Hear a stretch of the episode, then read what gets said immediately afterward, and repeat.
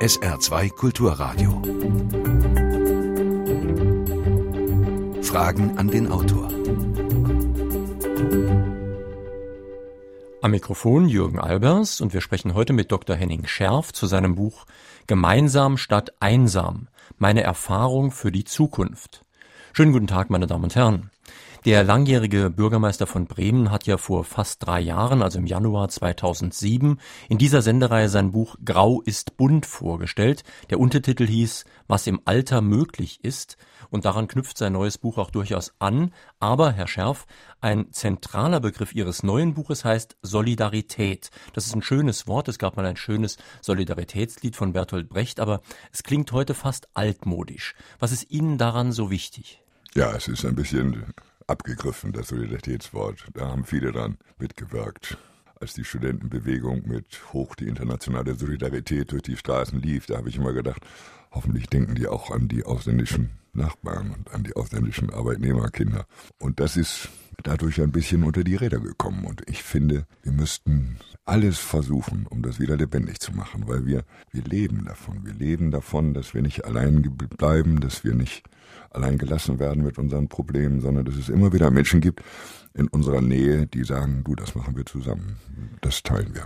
Man könnte ja Solidarität übersetzen jetzt mal, also natürlich nicht wörtlich mit Zusammenhalten, sich für den anderen einsetzen. Und ein Gegenbegriff, der heute bei uns allerdings sehr modern ist, ist die Individualisierung. Und Sie schreiben, diese Individualisierung sei nicht nur menschenfeindlich, sondern eine bedrohliche Sackgasse. Wieso? Ja, die Leute, die denken, sie können alles alleine machen, die sich dann in ihren Porsche setzen und auf der Autobahn mit 300 Stundenkilometer rasen und sagen, wir sind frei, die werden ganz einsam sein, wenn sie gebrechlich werden und wenn sie Schwierigkeiten kriegen. Dann wird ihnen niemand die Hand geben und sagen, hey, wir kennen uns doch, wir haben doch viel zusammen gemacht. Dann wird das, was die sich erträumt haben, nämlich alles allein zu machen, zu einer Falle oder einer Sackgasse, wie sie wollen. Was mir an Ihrem Buch sehr imponiert hat, ist, dass es an mehreren Stellen eine Art Selbstkritik gibt, dass Sie ganz offen sagen, dass Sie mit durchaus besten Absichten Entwicklungen unterstützt haben, die problematisch oder auch falsch waren. Wie viel Unterstützung finden Sie mit dieser Position eigentlich in Ihrer eigenen Partei? Ja, die hat im Augenblick sehr damit zu tun, die Wahlniederlage vom September aufzuarbeiten und ich hoffe, dass das selbstkritisch geschieht, dass das Nachdenklichkeit ausgelöst hat und ich will mit dazu beitragen. Ich bin einer von denen, der sich nicht damit abfinden kann, dass das nun vorbei sein soll mit 163 Jahren Sozialdemokratie und das alles das, was die vor uns gelebt, gelitten haben. Meine Großeltern, meine Eltern waren im Gefängnis für die Sozialdemokratische Partei und ich soll jetzt sagen, das war's, das will, mir nicht einleuchten. Und da möchte ich gerne über selbstkritisches Aufarbeiten unserer eigenen Ne, politischen Projekte so etwas wie ein neues Angebot entfalten, das die Menschen erreicht, das mhm. ihnen nahe ist, dass die mit uns nicht immer Rechtsansprüche verbinden und Institutionen und Macht und die da oben machen es schon, sondern dass mit Menschen, die mir ähnlich sind und nahe sind, verbunden ist, auf die kann ich mich verlassen. Die laufen nicht weg, wenn es mir schwierig ist.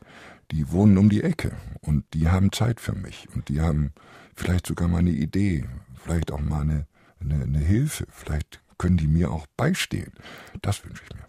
Sie erwähnen in Ihrem Buch ja ganz konkret die Agenda 2010 und auch das Gesundheitssystem. Sie schreiben, dass ausgerechnet unter der rot-grünen Bundesregierung eine gesellschaftliche Entflechtung noch mehr an Schwung gewonnen hat. Und auch im Gesundheitssystem üben Sie ganz konkret Kritik, obwohl Sie ausdrücklich schreiben, dass Sie als Mitglied einer Landesregierung diesen Weg mitgegangen sind.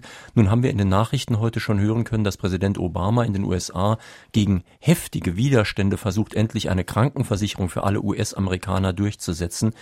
Also was sollten wir da tun?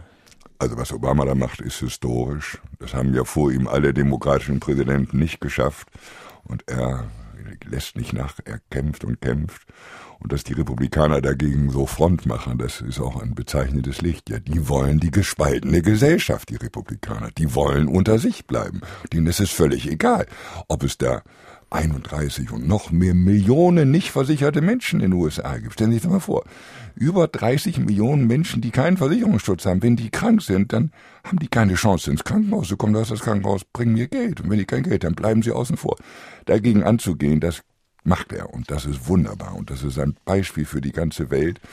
An dem muss man sich selber abarbeiten. Und wir machen leider das Gegenteil. Wir fangen an, unsere für alle geltende Krankenversicherung schrittweise zu demontieren, dadurch, dass wir es abhängig machen, ob ich Geld habe.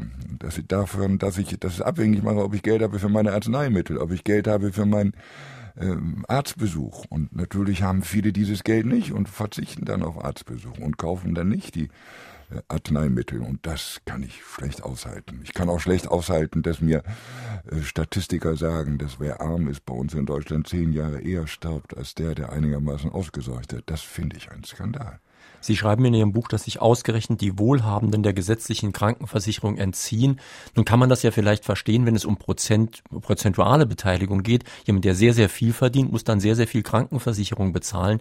Sollte er das dann wirklich einfach, obwohl es ihn viel Geld kostet, tun, um solidarisch zu sein mit denen, die weniger verdienen?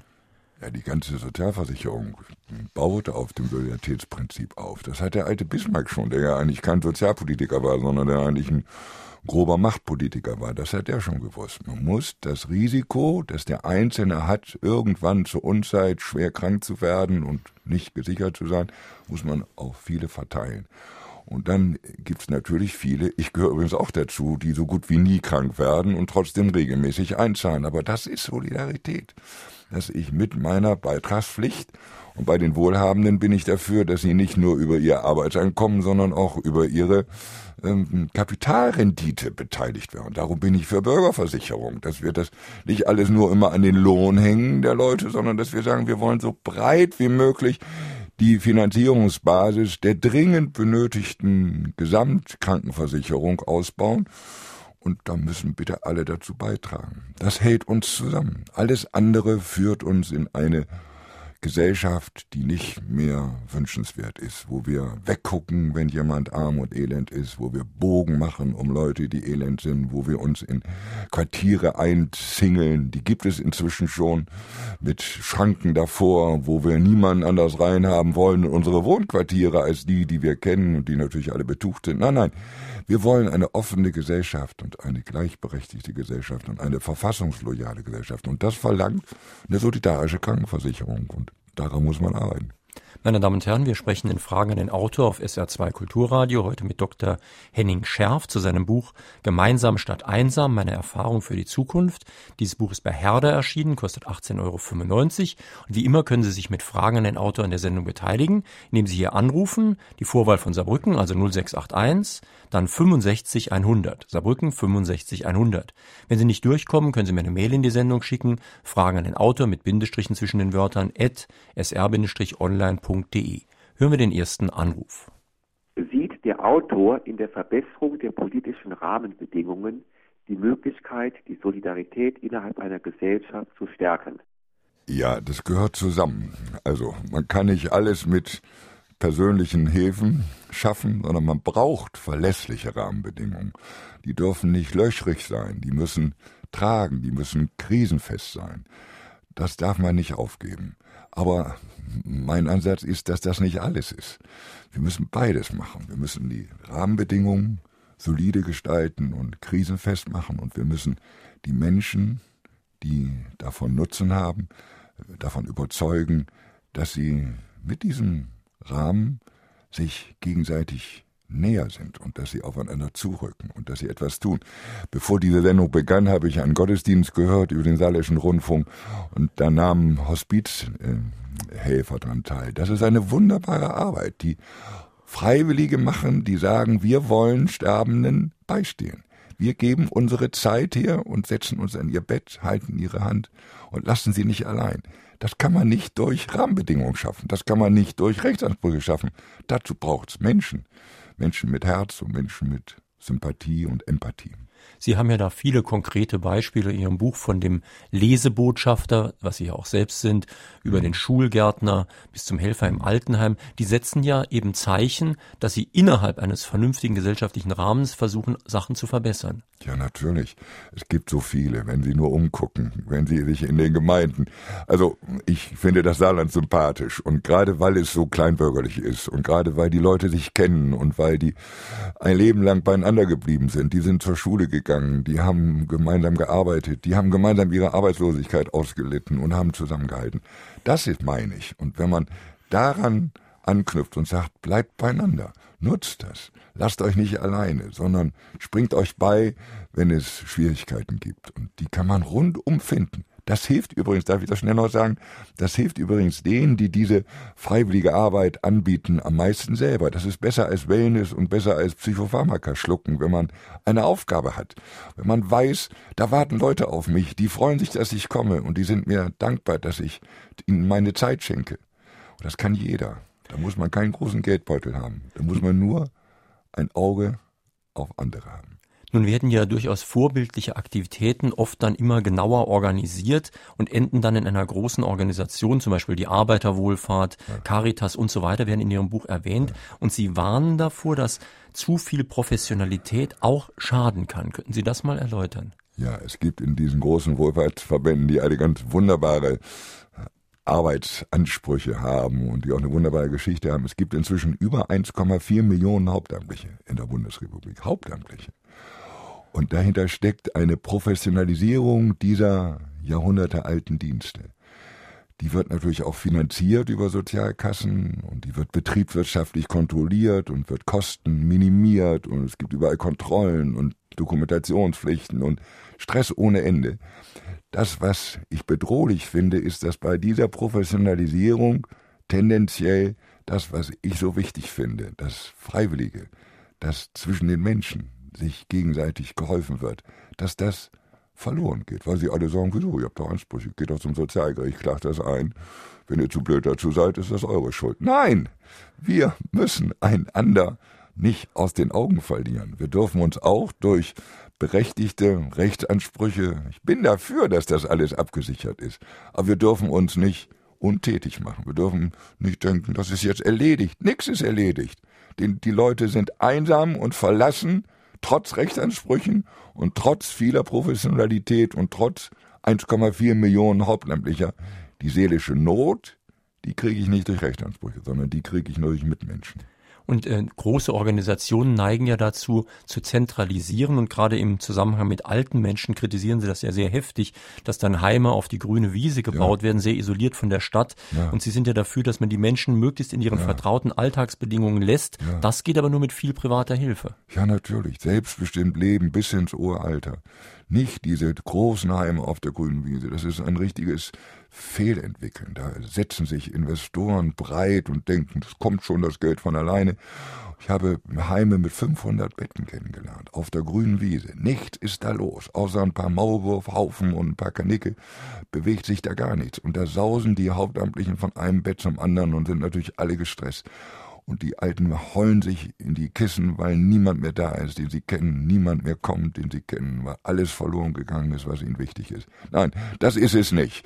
Ich möchte nicht die Republik in solche alten Ghettos, die irgendwo im Grünen liegen, von außen schön aussehen, aber drinnen elend sind, teilen, sondern ich möchte gerne unsere Nachbarschaften. Da denke ich wieder ans Saarland, an dieses kleinwörtliche Saarland mit seinen vertrauten, äh, gewachsenen Dorf- und Kleinstadtstrukturen. Das möchte ich nutzen. Ich möchte den alten Leuten eine Chance geben, dass sie in vertrauter Umgebung alt werden können. Und dazu braucht es nachbarschaftliche Hilfe. Dazu braucht es Ambulanz. Da braucht es Leute, die sagen, wir lassen dich liebe Frau Meier und liebe Frau Müller, nicht alleine, sondern wir kümmern uns und zwar Tag für Tag. Und du kannst dich darauf verlassen, dass du nicht hilflos wirst. Das wünsche ich mir. Noch eine telefonische Frage an den Autor. Hat nicht Erich Fromm, der große Psychoanalytiker, recht gehabt, als er schon vor Jahren gesagt hat, Zweisamkeit ist der Schlüssel zum Kreativen und Eintreten für den anderen und Hilfe der Schwächeren der Schlüssel für die Gesellschaft von morgen. Ja, ich bin sonst kein Fan von Erich Fromm, aber dieses ist richtig, was Sie da zitiert haben. Das kann ich voll unterstreichen. Das ist auch meine Auffassung. Ein Hörer aus Neunkirchen hat schon vor der Sendung eine E-Mail geschickt. Er weist darauf hin, dass man dieses Gemeinschaftlichkeitsgefühl ja auch lernen muss und dass heute viele Jugendliche durch die Leistungs- und Konsumgesellschaft das eben nicht mehr lernen und später ist das dann schwer nachzuholen. Er schreibt hier, daher liegt die Annahme nahe, dass die Gemeinschaftlichkeit im Alter, diese wichtige Sozialkompetenz wohl eher nicht die Regel sein dürfte. Oder wie sehen Sie das? Also richtig ist, dass das ganz früh anfangen muss, da hat er recht. Und man darf gerade die vielen Alleinerziehenden und auch die vielen Einzelkinder, die es ja inzwischen im Lande gibt, die darf man nicht alleine lassen. Da muss man sich ganz früh Gedanken machen, wie kriegen wir die zusammen. Darum bin ich inzwischen, obwohl ich das früher kritisiert habe, für Krippen weil in den Krippen diese Erfahrung ganz früh gelernt wird. Ich bin nicht alleine auf der Welt, sondern da gibt zwei, drei, vier, fünf Krabbler und ich muss mich irgendwie mit denen arrangieren. Ich kann nicht durch Schreien meinen Dickkopf durchsetzen, sondern ich muss irgendwie kapieren, wir teilen uns das. Und das muss in Kindergärten dann weitergeführt werden und die sind ja inzwischen auch gut ausgebaut. Und natürlich sind die Schulen ein Schlüsselerlebnis. Also, schon richtig, dass das von Grund auf angeht, aber im Augenblick haben wir es mit einer alten Generation zu tun, die so wie ich den Krieg noch erlebt hat die die Nachkriegszeit erlebt hat, die die Not erlebt hat. Also wir sind ganz anders aufgewachsen als die, die jetzt aufwachsen. Und darum kann man bei uns daran erinnern, was wir in Kindeszeiten erlebt haben. Wir sind, wir sechs Kinder scharf, sind mit unserer Großmutter über den Krieg gekommen. Unsere Eltern saßen im Gefängnis, weil sie gegen die Nazis waren. Und diese Großmutter war eine kleine, arme Frau, eine Vollweise, die eine Rente von 54 D-Mark hatte. Und die hat ihr ganzes Leben, ihre ganze Kraft für diese sechs Enkelkinder eingesetzt. Nur der haben wir zu verdanken, dass wir über die Runden gekommen sind. Das werde ich mein Lebtag nicht vergessen. Und ich werde mein Lebtag nicht vergessen, wie mühselig das war, in diesen ersten Nachkriegswochen und Monaten und Jahren ganz bescheiden wieder neu anzufangen. Alles drumherum war kaputt. Bremen war zu zwei Drittel Bomben zerstört, alles war kaputt. Und wir haben ganz kleine Schritte gemacht und natürlich aufeinander geachtet, dass wir diesen Neuanfang schafften. Und das Schöne ist ja, dass wir ihn geschafft haben. Und ich möchte einfach gerne, dass die Leute jetzt, wo sie so 70, 75 sind, sagen, Mensch, das ist doch unser Leben gewesen. Daran können wir doch wieder anknüpfen. Das ist doch eine Erfahrung, die kostbar ist, die unser ganzes Leben geprägt hat. Warum soll die vergessen sein? Warum soll die nichts mehr wert sein? Die ist ganz viel wert. In welchem Ausmaß Fähigkeiten älterer Menschen gesellschaftlich ungenutzt bleiben, ist ein Jammer. Dies gilt sowohl im Hinblick darauf, dass die Fähigkeiten älterer Arbeitnehmer, vor allem ihre Erfahrung, oft nicht mehr gefragt sind, sondern auch hinsichtlich dessen, dass es zumindest meinem Eindruck nach noch immer zu wenige Möglichkeiten und Anreize für noch rüstige Menschen im Ruhestand gibt, ihre Fähigkeiten ehrenamtlich zum Nutzen der Gesellschaft einzubringen. Wie ist Ihre Einschätzung in diesen Punkten?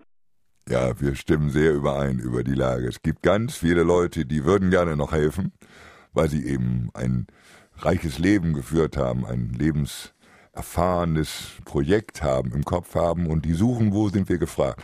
Dazu braucht es intelligente Leute. Wir haben hier seit 25 Jahren in Bremen eine Freiwilligenagentur mit Kirchengemeinden gegründet. Ich bin immer selber auch fröhlich dabei und wir sind inzwischen 1700 Freiwillige.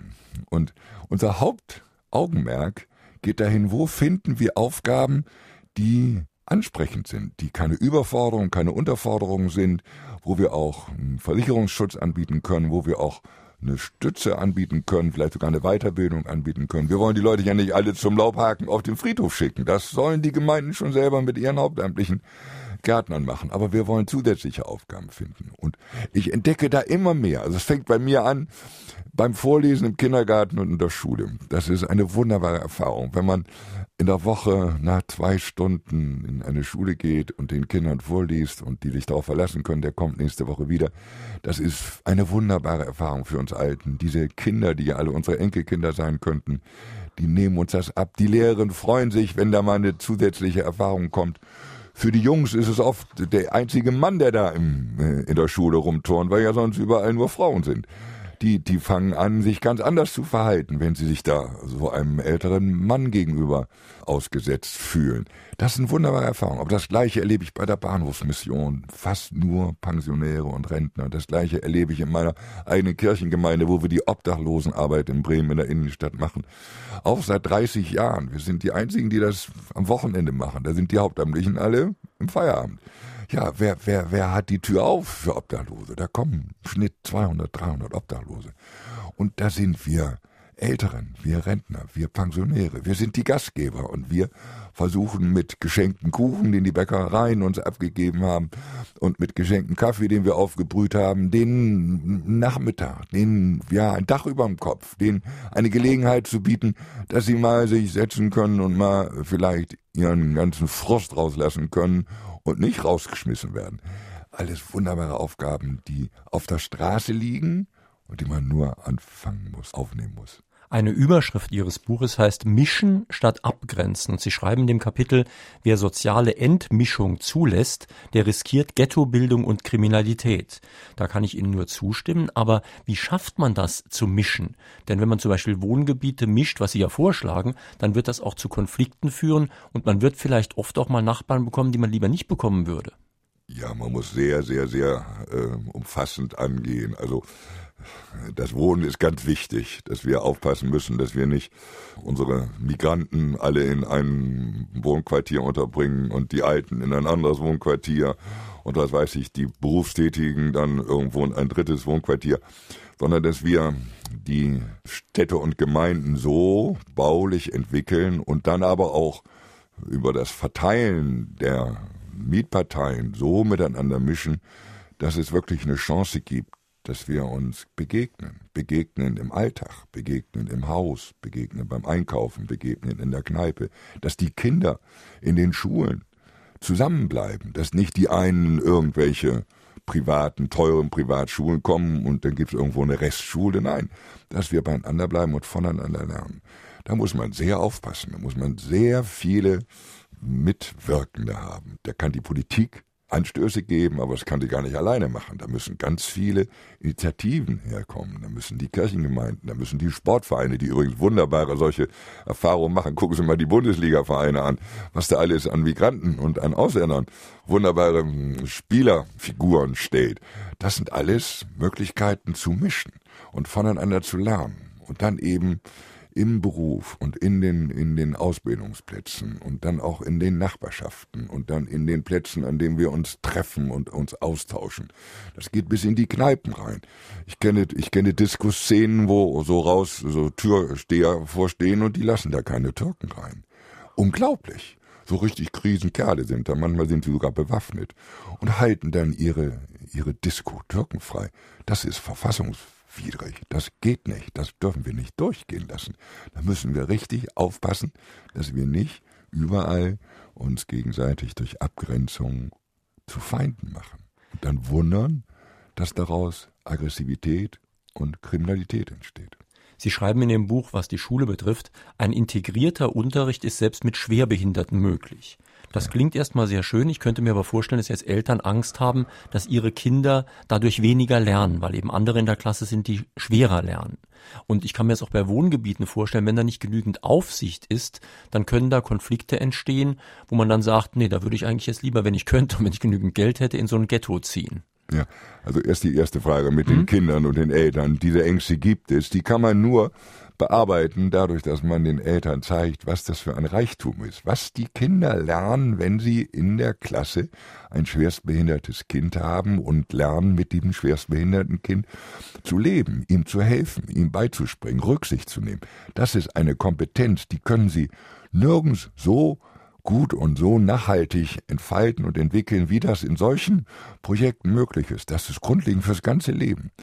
Es kommt ja doch nicht allein darauf an, dass ich der schnellste Rechner bin, sondern es kommt darauf an, dass ich lerne, möglichst früh lerne, mit schwierigen und überraschenden und mich herausfordernden Situationen äh, sortiert und klug und umsichtig umzugehen. Das ist eine Lebensqualität und eine Lebenskompetenz, die hilft mir nachher im Beruf und die hilft mir nachher bei meinen vielen, vielen Entwicklungschancen weiter. Und die kann ich dabei lernen. Ich habe die Erfahrung gemacht, dass die Eltern, auch die, die skeptisch waren, zu begeisterten Vertretern solcher integrativen Modelle geworden sind. Die haben sich um die Kinder gestellt. Ich habe auch oft teilgenommen, muss ich zugeben. Ich bin dann einfach dabei gewesen. Ich habe erlebt, wie autistische Kinder, die mit Erwachsenen überhaupt nicht kommunizieren können, mit Gleichaltrigen lachen und und, und äh, arbeiten können und essen können und wie die sich helfen. Das ist auch eine, eine ergreifende Erfahrung. Also das ist das eine, was ich bei integrativen Lernprojekten sagen würde. Und das andere, mit dem auf Nachbarschaft wohnen, obwohl man das nicht will. Klar gibt es Leute, die eigentlich nur unter ihresgleichen sein wollen, aber was sind das für arme Tröpfe? Mhm. Ich beneide alle die, die heute in ihren Schulen, in ihren Nachbarschaften Kinder mit anderem äh, kulturellen Hintergrund haben. In meiner ganzen Schulzeit habe ich nicht ein einziges Ausländerkind erlebt. Weder in meiner Klasse noch in meinen Schulen. Ich bin in der Nachkriegszeit in einer rein deutschen Gesellschaft aufgewachsen. Und heute, wenn ich mich umgucke, was da alles an attraktiven und an wirklich reichen Kulturen und Lernerfahrungen und Begegnungserfahrungen möglich ist in den Schulen, das ist doch wunderbar. Das ist doch, wir, wir, wir haben manchmal doch richtig Situationen, als ob wir in der UNO leben. Als ob die UNO nicht irgendwo ein Diplomatenprojekt in New York ist, sondern als ob wir hier selber vor Ort Erfahrungen machen können, wie die Welt bunt ist und was alles, was alles möglich ist. Man muss nicht immer mit Fernflügen in, nach Asien fliegen oder Afrika fliegen und sich da exotisch ähm, amüsieren. Nein, wir haben das in unserer unmittelbaren Nachbarschaft und können gemeinsam lernen. Es ist ein Reichtum.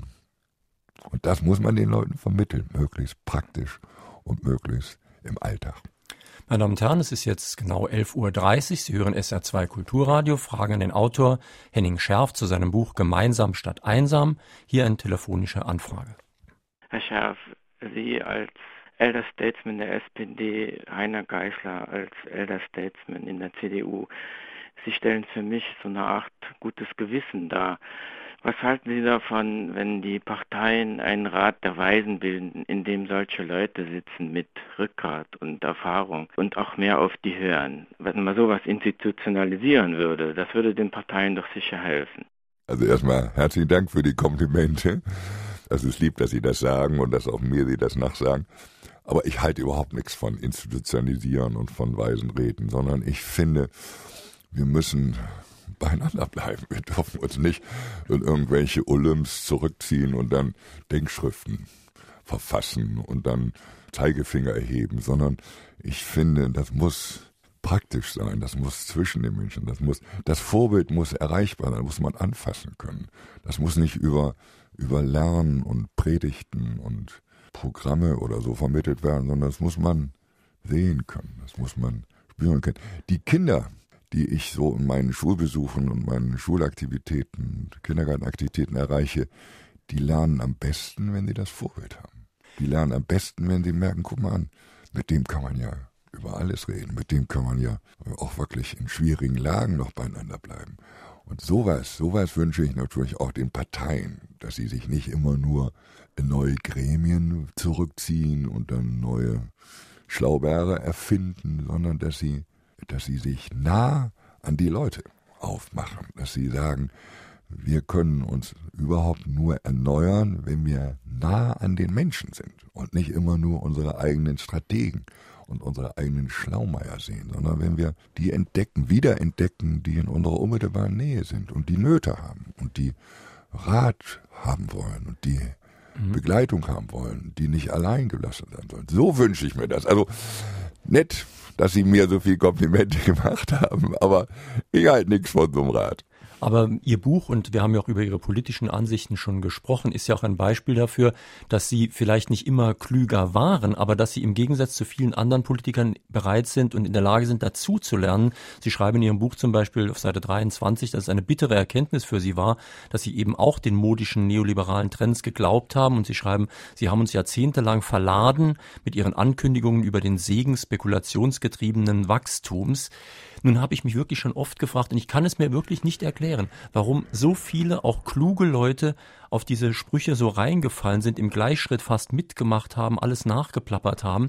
Es gab bestimmt auch einige, die korrupt waren. Sie nennen auf Seite 14 zum Beispiel eine Person, die man schon ziemlich korrupt nennen kann. Ja. Aber die meisten waren das wohl nicht. Wie kann das sein, dass so eine geistige Mode so durchgreift? Ja, das hat viele, hat viele Gründe. Das kommt von vielen Seiten. Also die Haupt Begründung ist, glaube ich, die, dass die Wirtschaft ja äh, immer dominanter wird. Alles, was wir so machen, wird immer darauf angeguckt, hat das Relevanz für unsere wirtschaftlichen Projekte? Wachsen wir damit? Schafft das Arbeit oder schrumpft das? Und da wir alle Arbeit wollten und alle beschäftigen wollten und natürlich auch alle möglichst teilhaben lassen wollten an diesem erreichbaren Aufschwung, an dem erreichbaren Wohlstand für alle, haben wir den Wirtschafts- Leuten, den Ökonomen, diesen schlauen Ratgebern, die heute übrigens alle so tun, als wenn sie diese Ratschläge nie gegeben hätten. Das finde ich auch stark, ja. Haben wir gedacht, ja gut, die sind die Motoren, man muss diese Motoren nicht bremsen, man darf nicht Sand ins Getriebe schütten, sondern man muss den Motor laufen lassen, damit auch was überkommen, dass man dann umverteilen kann und dass man Nutzen macht. Ich glaube, daher rührt das. Und dann kommt parallel dazu dieses Desaster der Sowjetunion und des Ostblocks. Die, die sind ja zusammengebrochen. Und das hat die ganze Welt ja beguckt. Dass die bei allen ihren Sprüchen, die sie gemacht haben, nichts aber auch gar nichts für die Leute vorangebracht haben, sondern dass sie die unterdrückt haben, gequält haben, dass sie gigantische Gefängnisse aufgemacht haben, aber dass sie gefördert und entwickelt und, und, und Wohlstand geschafft haben? Überhaupt nicht. Nix. Und dieses beides, das hat viele, vielleicht mich auch, ein bisschen zu unkritisch gegenüber den liberalen, neoliberalen Prophezeiungen gemacht. Und ich habe dann eine ganze Weile gedacht, gut, du musst jetzt sehen, dass wir vorankommen, dass wir nicht abgehängt werden, dass wir nicht irgendwo in der Etappe hängen bleiben. Du musst für deine Leute, mhm. für deine Leute einstehen und die sind eben bunt und die sind von allen Seiten und die wollen dabei sein und die wollen Miterfolg haben. So erkläre ich mir das. Es sind inzwischen auch einige E-Mails nochmal eingegangen mit durchaus auch praktischen Fragen. Eine Hörerin aus Saarbrücken zum Beispiel weist auf die 1-Euro-Jobs hin und ja. sa äh, sie sagt, dass die Firmen, die die Leute beschäftigen, das Geld dafür erhalten. Besser wäre es doch, man würde es gleich den Beschäftigten geben und sie meint, das ist eine vom Staat verordnete Antisolidarität. Und ein anderer Hörer aus Duttweiler spricht die verlängerten Ladenöffnungszeiten an. Er meint, dass diese geplante Verlängerung Stress erzeugen würde bei kleinen Läden, bei den Beschäftigten. Brauchen wir da nicht auch eine Solidarität, die sich gegen so etwas wehrt? Ja, also das erste mit den 1-Euro-Job. Die Idee war, dass wir Menschen aus der Arbeitslosigkeit rausholen, aus der Langzeitarbeitslosigkeit rausholen, wo man ja alle Kompetenzen verliert und wo man am Schluss dann womöglich depressiv wird und sagt, ich kann nichts, ich bin zu nichts mehr nutze und dann verlernt man auch alles und dann ist man am Schluss wirklich hilflos. Und wir wollten Einstiegsplätze finden und diese 1-Euro-Jobs sollten Einstiegsplätze in den Arbeitsmarkt sein. Die sollten also wieder äh, den Alltag berufsmäßig eröffnen, der doch für viele so wichtig ist. Und sie hat recht, ihre ähm, Anfragerin, dass das missbraucht worden ist. Und dass das nicht immer solidarisch gelaufen ist, das stimmt. Aber die Idee, dass wir wirklich gucken, wie wir die große Zahl von Arbeitslosen, auch Langzeitarbeitslosen, wieder beteiligen, die halte ich nach wie vor für richtig. Nicht resignieren, nicht sagen, das ist gelaufen. Mhm. Es gibt eben keine Gesellschaft, wo alle Leute beschäftigt sind und das ist nun Schicksal, bis hast Pech gehabt. Nein, ich möchte weiter mit vielen, vielen anderen mich daran abarbeiten, dass wir wirklich Arbeitsperspektiven für jeden haben, so er kann und so er will und so er Qualifikationen mitbringt. Und da muss man sie fair finanzieren, da darf man mhm. keine Schummelpartien machen. Das zweite. Ladenöffnungszeiten. Ladenöffnungszeiten. Ja, das ist eine Sache, die sehr, sehr äh, kompliziert ist. Also äh, meine Beobachtung ist, dass es in Wahrheit auf die Familienbetriebe geht, die dann aus Konkurrenzdruck dann am Schluss sogar mit Kindern bis tief in die Nacht hinein ihre Läden aufhalten und dass dann ja keine richtigen Löhne mehr gezahlt werden können an die, das ist sowieso klar, sondern dass dann das den Kindern abgepresst wird. Das habe ich in den USA erlebt, das habe ich in UK, also in Großbritannien erlebt und das befürchte ich bei uns auch. Die großen Ketten, mit ihren, die machen das ja gar nicht. Gucken Sie mal hin, welche großen Ketten Nacht bis um Mitternacht aufhaben. Das, das machen die gar nicht. Das machen immer nur kleine, oft Familienbetriebe. Und die werden grob ausgebeutet. Da äh, wird praktisch die Freizeit weggewirtschaftet. Die müssen rund um die Uhr in ihrem Laden hängen und aufpassen. Die haben keine Chance mehr ja, an Weiterbildung und an Kommunikationsangeboten außerhalb der Arbeitszeit anzufangen. Für die gilt auch nicht die 8-Stunden-Regelung oder der 40 Stunden, die 40-Stunden-Woche. Das ist alles passé, sondern da herrschen Verhältnisse wie im Frühkapitalismus. Und ich beobachte auch bei uns, dass Kinder da inzwischen beschäftigt werden. In den äh, lateinamerikanischen Ländern und afrikanischen Ländern ist das, ist das gang und gäbe, dass überall Kinder beschäftigt werden. Bei uns fängt das auch an.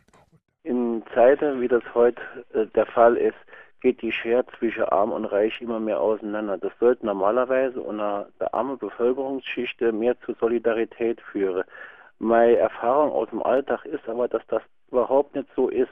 Wie sieht der Autor? Gibt es da eine Chance, dem entgegenzuwirken? Es stimmt, dass wir in so einer Schere leben, dass unsere Vermögensverhältnisse weiter sich äh, auseinanderentwickeln, immer mehr Reiche, immer mehr Arme. Das stimmt. Und es stimmt wohl auch, dass unter den Armen, wenn da nichts passiert, keine Anstöße kommen, keine Angebote kommen, sogar nochmal innerhalb der Armut Entsolidarisierung passieren. Ich glaube, das ist beides richtig beobachtet, aber das darf man nicht einfach als Schicksal nehmen und sagen, das ist so, sondern das ist gerade mein, mein Ansatz. Ich möchte gerne diese Not erstens nicht übersehen und zweitens in dieser Not versuchen, Auswege und Pfade zu finden. Und das geht dann nur dadurch, dass ich ja auf niedrigem Niveau, auf, ohne Schwellen, dass ich Anregungen und Angebote mache, wie ich die so von Ausgrenzung bedrohten Armen und auch von Entsolidarisierung bedrohten Armen erreichen kann und einbeziehen kann. Und da habe ich wunderbare Beispiele. In meinem Buch fange ich an, im Vorwort vom Ökohof St. Josef in Papenburg zu erzählen. Da hat ein Arbeiterpriester, Gerrit Wolsthoff, ein Holländer, ein wunderbarer Mensch, mit seiner kleinen Kirchengemeinde einen Ökohof gegründet mit über 100 inzwischen da Beschäftigten, die alle langzeitarbeitslos waren oder behindert waren. Er hat über 1000 Leute gewonnen, die ihm in seinem Verein dafür den Rückhalt, also den Hintergrund organisieren. Und nun macht er und macht er und macht er. Und bietet gerade denen, von denen der Frager eben gesagt hat, die die haben doch gar nichts mehr miteinander zu tun, die hauen sich doch gegenseitig die Nasen ein. Gerade denen bietet eine neue Perspektive. Wunderbar, sowas möchte ich gerne im Lande. Sie haben ja noch viele andere Beispiele auch aus dem Ausland, also in Argentinien, wo ein Betrieb, der Pleite machen würde, eventuell ja, als Kooperative weitergeführt ja, wird und so weiter. Ja, Aber ein ganz wichtiger Faktor, den wir hier ansprechen sollten, sind auch die Gewerkschaften, die in Ihrem Buch ja auch vorkommen und auch das Verhältnis der Gewerkschaften zu Arbeitslosen, aber auch böses Wort, zu Schwarzarbeitern oder ja. sogenannten undokumentierten ja. Arbeitsverhältnissen? Ja, das ist kompliziert, ich will es trotzdem sagen, weil Sie mich fragen. Also, von Selbstverständnis äh, kümmert sich jede Gewerkschaft natürlich um ihre Arbeitslosen. Aber meine Erfahrung, ich bin ein Leben lang Gewerkschaftsmitglied, bleibt das auch, ist, dass die, die wirklich wichtig sind, die Beschäftigten sind. Und die in den Betrieben sich halten können und die dort ihre Betriebsvertretung wählen können und die das äh, gewerkschaftliche Arbeiten dominieren. Die Arbeitslosen haben immer nur eine Randfigur. Es ist ganz wahnsinnig schwierig, Arbeitslose zu organisieren. Und bei den illegal Beschäftigten ist es richtig schrill. Es gibt Gewerkschaften, die machen Front gegen illegal Beschäftigte. Die halten die für Kriminelle und, und, und zeigen die an und jagen die Polizei denen auf den Halt und fordern vom Staat, Gewerkschafter vom Staat, dass der bitte schärfer kontrolliert wird und übersehen gar nicht, dass das arme Leute sind, schutzlose arme Leute sind, die überhaupt nichts haben die keine, keine Art von Sicherung haben, sondern die betrogen werden nach allen Regeln der Kunst. Nicht nur um den Lohn, allemal um die Sozialversicherung. Und die natürlich überhaupt keinen Schutz haben. Die verschwinden müssen, sobald was passiert ist. Und die in die gewerkschaftliche Arbeit einzubeziehen, zu sagen, das sind doch unsere Kollegen, das sind doch unsere, unsere Bedrohtesten, für die müssen wir doch eine Perspektive haben. Das finde ich so ganz wichtig und ganz, ganz zentral. Und da wünsche ich so richtig, dass auch meine Gewerkschaft, die macht das in einen, in einen bescheidenen Anfängen. Verdi? Ja, ja, ich bin ÖTV und jetzt Verdi, die machen das. Aber ganz wenige, aber immerhin, sie machen es jedenfalls. Das Thema ist nicht tabuisiert, das muss man sagen. Aber es ist natürlich noch längst nicht zum großen Programmpunkt geworden, sondern viele sagen, das sind doch die, die uns die Arbeit wegnehmen. Das sind doch die, die uns hier raus mit denen, weg mit denen. Die machen dann auf Law and Order, anstatt auf Solidarität zu machen. Das ist noch längst nicht geklärt. Und darum habe ich mich getraut, hoffentlich fair, mhm. hoffentlich nah an gewerkschaftlicher Arbeit. Ich will nicht immer der Besserwisser sein, der immer sagt, ihr macht alles falsch und ich mache alles richtig. Nein, nein. Ich möchte gerne mitdenken und möchte gerne sagen, Leute, das ist eigentlich eine Riesenaufgabe, die wir nach unserem Selbstverständnis in die Mitte unserer Arbeit führen müssen. Inzwischen sind sehr, sehr viele Anrufe hier eingegangen. Hören wir gleich den nächsten. Der Wille zur Solidarität wäre sicherlich höher, wenn Mittel gerechter verteilt werden würden. Das ist bei Steuern so, aber auch bei Gesundheitskosten. Mein Eindruck, solange so viel verschwendet wird, so viel Geld sinnlos durch die Röhre geblasen wird, besteht kein Konsens, freiwillig mehr zu zahlen. Ergo, man bekämpft diese Idee und das ist schade. Ja, da ist was dran. Die Kosten für das Gesundheitswesen sind gigantisch. Ein Riesenbudget haben wir da. Aber sie erreichen nicht alle. Das ist das Bittere. Und sie sind nach meiner Wahrnehmung angebotsabhängig. Also wenn wieder neue Apparate erfunden werden und neue Kosten, riesenkostenträchtige Behandlungsmethoden und Therapien erfunden werden, dann zieht das ein Großteil dieses Budgets auf. Und da, wo wir eigentlich im Alltag unsere äh, Lebenslagen aushalten, auch unsere Krankheitslagen aushalten, da fehlt es an allen Ecken und Kanten. Und darum ist es richtig, ein Verteilungsproblem. Und wenn das nicht angegangen wird, dann ist die Bereitschaft, immer mehr zu zahlen für dieses System natürlich gleich null. Das stimmt, das teile ich. Ich bin dafür, darf ich das mal ein bisschen polemisch und auch zugegeben ein bisschen verkürzt sagen. Ich finde, wir müssen nicht Krankheitspolitik machen, sondern Gesundheitspolitik machen. Wir müssen dafür sorgen, dass die Menschen gesund bleiben und müssen sie da stärken. Wir müssen nicht Symptome behandeln, sondern müssen Ursachen behandeln. Und wir müssen nicht Angebot, sondern Nachfrage, nachfrageorientierte Gesundheitspolitik machen. Also, das heißt, wenn Sie das so wollen, das ganze Ding vom Kopf auf die Füße zu stellen.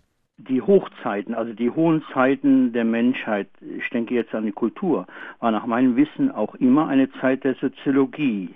Dem Römer stand ein Kilo Getreide zur Verfügung, also auch den Frauen. Dann konnte er damit machen, was er wollte. Heute gibt es circa eine Milliarde Menschen, die hungern. Vieles wird an Nahrungsmitteln weggeschmissen, vernichtet. Was ist zu tun?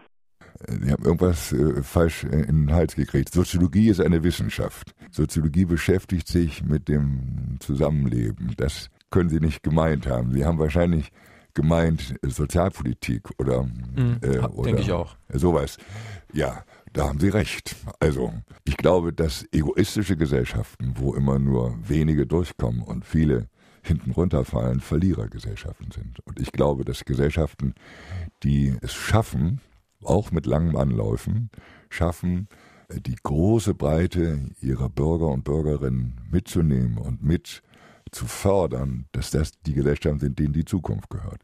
Nicht die Räuber werden gewinnen, sondern die werden, diejenigen werden gewinnen, die sich mit anderen verbünden und Form, Lebensformen entwickelt haben, wie wir gemeinsam über die Runden kommen und wie nicht nur immer einer auf Kosten der anderen seine, was weiß ich, Gier oder seine Verrücktheiten, seine Egomanie oder seine narzisstischen Neigungen austobt. Nein, nein, durchsetzen werden sich allalong, also nicht kurzfristig, allalong die Gesellschaften, in denen dieses Mitnehmen, dieses Zusammenbleiben, dieses Aufeinanderachten Grundlage ist. Rein statistisch gesehen ist jeder zweite Haushalt in Deutschland mittlerweile ein Single-Haushalt, Tendenz steigend. Leichen liegen oft wochenlang unentdeckt in der Wohnung, der Fernseher läuft noch, keiner kümmert sich. Diese Symptome betreffen aber nicht nur die ältere Gesellschaft, sondern ziehen sich durch alle Gesellschaftsschichten und alle Altersklassen. Was meint der Autor zu dieser Entwicklung? Ja, genau richtig beobachtet. Das beobachte ich auch, dass wir eine wachsende Single-Gesellschaft sind. Wir, wir schrumpfen insgesamt und werden immer mehr Haushalte. Ja? Das kann man nur so erklären, wie Sie das eben gemacht haben mit den Single-Haushalten. Das ist eine große Not. Also das ist neben dem, wir reden die, ganzen, die ganze Zeit immer über Geld und über Materielles. Das ist keine materielle, keine Geldlage, sondern da ist die Not, die Einsamkeit, die Not, das Alleinbleiben, die Aber Not, der isoliert sein. Und das kann man nur angehen, wenn man so früh wie möglich möglichst viele, möglichst bunte Formen von Zusammenbleiben, sich gegenseitig helfen, sich gegenseitig nahe sein, sich nicht allein lassen, entwickelt und kultiviert. Vom, vom Bauen her, vom Zusammenleben her. Sie wissen, dass ich seit 22 Jahren in einer alten WG lebe. Das ist so eine Antwort. Aber man muss nicht unbedingt eine WG machen. Man kann auch auf Nachbarschaft. Man kann in einem Mehrfamilienhaus miteinander das zusammenklären und das zusammen organisieren. Man kann im Sport das machen. Man kann das im Chor machen. Ich bin ja auch ein großer Chorsänger und ich erlebe Chöre, die das bis in das hohe Alter mit ihren Chorsängern schaffen, dass sie beieinander bleiben und die leben dann auch entsprechend. Die wissen nämlich genau, wo sie hingehören und die haben genau die Erfahrung, wenn wir dabei sind, dann strahlt unser Leben ein Stück mehr, als wenn wir immer nur vom Fernsehen sitzen und einschlafen. Warum müssen Pflegerinnen aus Polen nach einem Vierteljahr ihre Tätigkeit unterbrechen und zurück nach Polen fahren? Halten Sie das für gut? Ja, das ist ja inzwischen gekippt. Das ist das von vorgestern. In Polen gibt es inzwischen ein Lohnniveau, das dem unseren ganz vergleichbar ist. Es gibt gar nicht mehr die vielen polnischen Wanderarbeiterinnen und Wanderarbeiter, wie sie in den letzten 20 Jahren gewesen sind, sondern das hat sich inzwischen durch die EU, Gott sei Dank, ein bisschen eingeebnet. Jetzt kommen Leute aus Weißrussland oder aus Moldawien oder aus der Ukraine oder aus Rumänien oder so. Ich will mal etwas sagen, was vielleicht anstrengend ist. Diese Art von Wandern, die Sie da beobachten, die ist auch ein Stück Europa. Dass wir in Europa nicht mehr über nationale Grenzen auf Abstand bleiben, sondern dass es möglich ist wenn ich in Rumänien völlig perspektivlos lebe und keine Chance für irgendwas habe, dass ich mich auf die Socken mache und in den Westen gehe. Und dann finde ich, wenn sie dann ankommen, muss man mit ihnen fair umgehen, muss man mit ihnen faire Arbeitsbedingungen klären. Sie müssen versuchen, wie alle anderen auch, in den Arbeitsmarkt reinzukommen. Ihre Aufenthaltsbedingungen sind ja durch die EU ein Stück erleichtert. Wir wachsen auf diese Weise zusammen und da passen befristete Aufenthaltserlaubnisse natürlich überhaupt nicht mehr rein. Die sind auch in der EU ja auslaufend. Meine Damen und Herren, wir sprechen in Fragen Auto heute mit Dr. Henning Scherf zu seinem Buch Gemeinsam statt einsam, erschienen im Herder Verlag, Preis 18,95 Euro. Und drei, die sich mit einer Frage an der Sendung beteiligt haben, bekommen das Buch demnächst vom Herder Verlag zugeschickt. Heute sind das Anneliese Leinenbach aus Überherrn, Kurt Dietrich aus Friedrichsthal und Alexa Harich aus Gresaubach. Hören wir doch einen Anruf.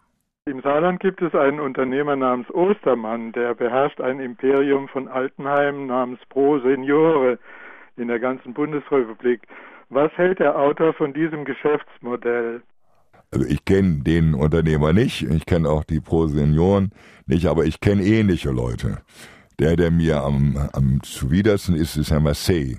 Das ist ein Mann, der früher mit Schild zusammen Parteipolitik gemacht hat und der jetzt eine Klinik nach der anderen aufkauft und Renditen von 10 und mehr Prozent seinen Anlegern damit verspricht. Ich halte überhaupt nichts davon. Ich halte das für eine ganz schreckliche Zertrennung unserer äh, Gesellschaft. Da werden alte Leute, die zu Hause bleiben möchten, wenn sie es nur irgendwie schaffen könnten, oft, weil sie keine Alternative haben, dann in solche weit weggelegenen, außerhalb der Städten angelegten äh, Großpflegeeinrichtungen aufgenommen und die werden natürlich entsprechend kostenbewusst bewirtschaftet. Das ist nicht so wie bei den Wohlfahrtsverbänden, wo immer auch Ehrenamtliche dabei sind, beim Caritas oder bei der Diakonie, wo immer auch die Gemeinden mithelfen und äh, die Leute sich kümmern. Nein, da ist nur und ausschließlich Kommerz angesagt. Das ist eine Sackgasse. Ich habe den Eindruck, die Alten wollen das gar nicht. Wenn Sie Wahlmöglichkeit haben, wählen Sie das nicht an, sondern Sie wollen gerne in vertrauter Umgebung bleiben. Und darum finde ich das Beste, was man gegen solche Anbieter machen kann, ist attraktive Angebote, die in der Stadt, in der Gemeinde, in der bekannten Nachbarschaft angelegt sind, die zu fördern. Dass man den älter werdenden Leuten sagt, ihr könnt da bleiben, wo ihr aufgewachsen seid. Wir haben eine solche Ambulanz, die trägt euch. Und wenn es denn gar nicht mehr weitergeht, dann haben wir direkt um die Ecke, aber wirklich so, dass alle eure Schulkameraden und eure Nachbarn und vielleicht auch eure Kinder und Anverwandten euch weiter begleiten können, um die Nachbarschaft ein Pflegebett. Aber das ist nicht ein 300 Betten Bau, sondern da gibt's vielleicht Dutzend Pflegebetten, die integriert sind in eine Art Dorf, wo dann eben auch Kinder und Enkelkinder sich aufhalten können und wohnen können, wo man beieinander bleibt. Das ist die Zukunft. Integriertes, kommunal, abgesichertes, von Nachbarschaften getragenes, miteinander bleiben und nicht dieses in große, kommerziell, clever mhm. geführte Einrichtungen verladen. Zur Integration gehört ja in unserer Gesellschaft sehr wesentlich auch die Arbeit. Sie selbst sind schon im Rentenalter, sind aber äh, zwar kein Bürgermeister mehr, aber noch äußerst aktiv. Ich zum Beispiel könnte schon in Frührente gegangen sein, wenn ich denn gewollt hätte. Was halten Sie denn davon, dass heute eigentlich Leute ab 50 schon fast gedrängt werden, den Beruf aufzugeben? Ja, ich hatte mal Zeiten gehabt, in denen ich das gut fand. Als ich so ein richtiger äh, prinzipientreuer Juso war, habe ich immer gesagt, seid doch froh, wenn ihr früh aus der Arbeit rauskommt, habt ihr das Reich der Freiheit. Inzwischen denke ich ganz anders darüber. Es kommt darauf an, was man für eine Arbeit hat. Dem Bergmann kann man mit 50 Jahren gratulieren, wenn er nicht mehr unter Tage fahren muss. So, das ist, das ist nichts für alte Leute. Aber viele, die fangen doch erst an mit 50 richtig richtig gut zu werden. Dann haben sie ihre Ausbildung äh, geschafft und haben sie Praxiserfahrung gemacht. Ja, blühen die erst auf. Und gucken sich mal um, was mit den Ärzten passiert ist. Die niedergelassenen Ärzte waren bis zu letztem Jahr spätestens mit 68 am Ende. Die durften nicht länger arbeiten. Jetzt haben wir zu wenig Ärzte. Jetzt betteln wir die Ärzte an, dass sie noch länger machen, weil wir keine Alternativen haben. Bei den Lehrern und Lehrern ist das genauso. Wir hatten lange massenhafte Lehrerarbeitslosigkeit und haben natürlich den Lehrer gesagt, hört doch früher auf, dann kommen die Jungen ran und ihr habt es doch einigermaßen geschafft mit eurem Haus und euren Kosten. Die Eltern, Kinder sind aus dem Haus. Nein, heute haben wir zu wenig Lehrerinnen und Lehrer. Heute betteln wir die Lehrerinnen und Lehrer an, bitte, bitte, bitte, mit dem Sabbatical vielleicht noch attraktiv gemacht, mit Teilzeit. Aber macht doch was länger. Und wir, wir holen sogar Rentner wieder in die Schulen. Und manchmal ist das für alle gut, wenn da, so ein älterer, erfahrener noch mal in der Schule aufkreuzt und sagt, ich will euch Jungs mal eure verloren gegangenen Männervorbilder korrigieren, dadurch, dass ihr mit mir vertraut werdet.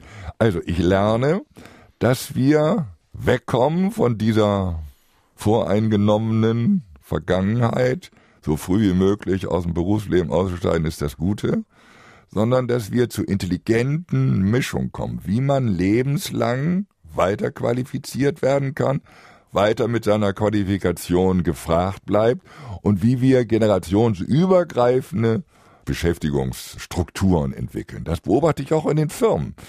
Die können nicht alle nur ihre klugen Leute äh, in den Ruhestand schicken, äh, weil jetzt Krise ist. Die wollen ja mit Qualität in Zukunft wieder am Wachstum teilnehmen und am, und am Aufschwung teilnehmen. Also passen die sehr genau auf und halten die Leute so lang wie möglich im Betrieb, weil die, die sind die Garanten für Qualität, die sind die Garanten für Kundennähe.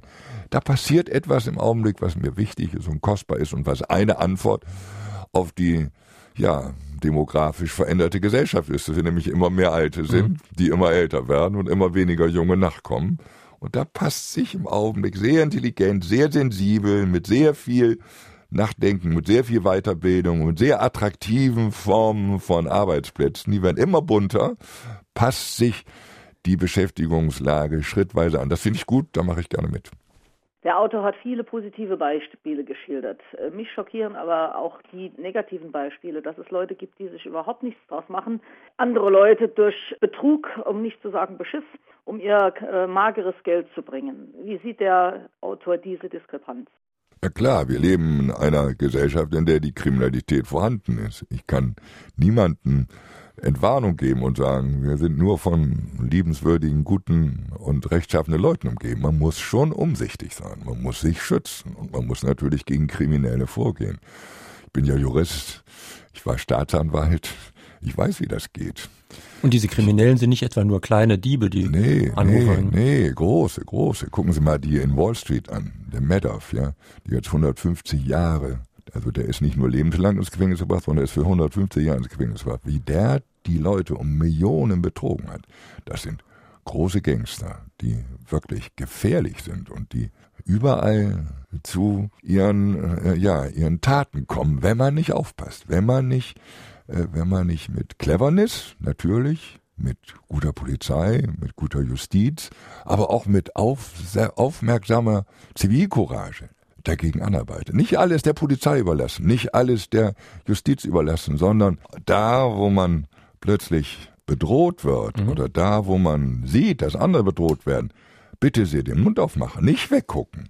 Nicht weggucken, wenn da auf der Straße jemand äh, angefallen wird oder wenn man auf der, in der Straßenbahn das erlebt. Da in München dieses schreckliche Beispiel, wo dieser gutwillige Mensch, der geholfen ja. hat, nachher zu Tode geschlagen wird. Nicht weggucken, sondern sich melden und teilnehmen. Wir brauchen eine beteiligte Zivilgesellschaft.